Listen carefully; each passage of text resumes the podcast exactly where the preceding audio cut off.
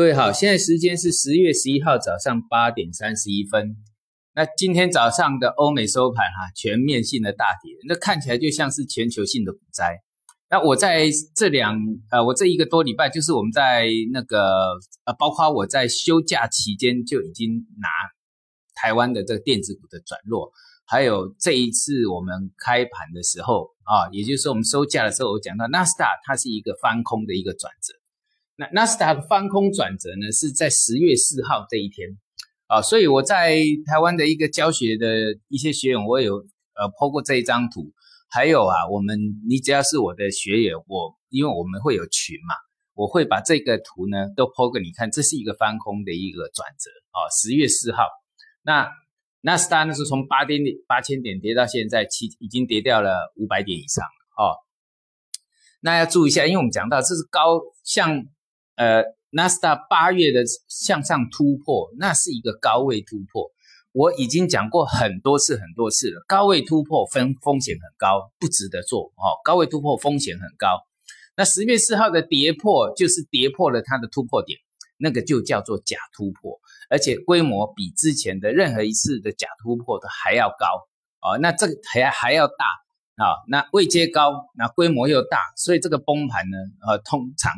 如果说你像我们这种有，呃，这么长久的一个操盘经验里面，这是意料之内的啊。那快当然是因为它假突破嘛，随时会崩的啊。这个叫高位突破，这是我一再强调，什么叫高位突破？美国股市都是在高位突破，所以跌下来速度会很快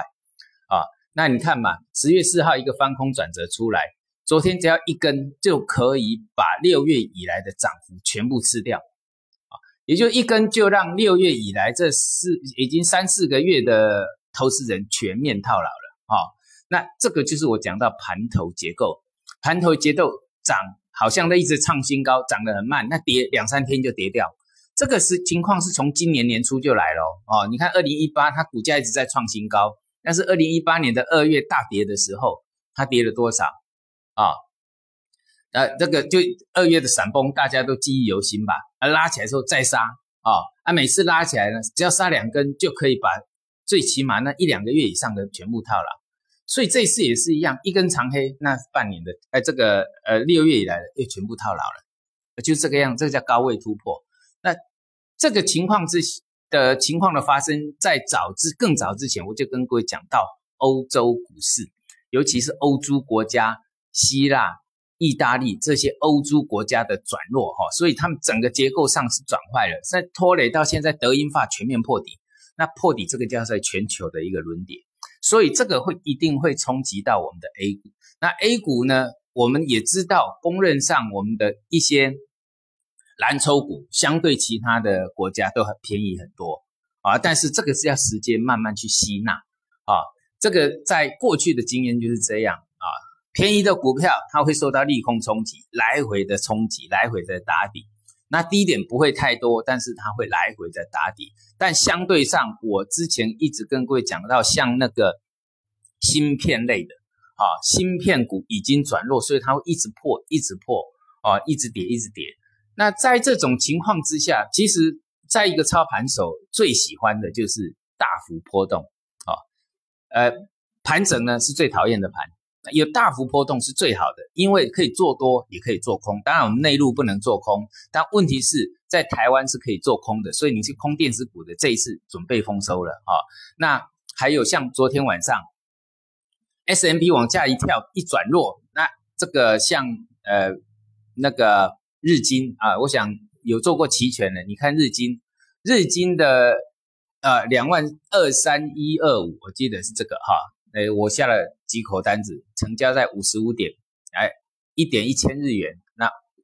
那一口就是五万五，那下了四口二十万，今天早上起来报价四百多点，变一百五十万日币，哦，那速度很快。那操盘手喜欢的就是这个东西，就像我们五零 ETF 的的这个波动很大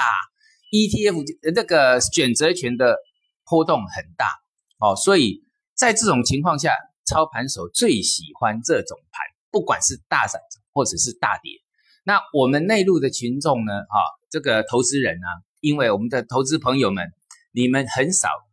呃很少有自己的这个所谓的防御能力。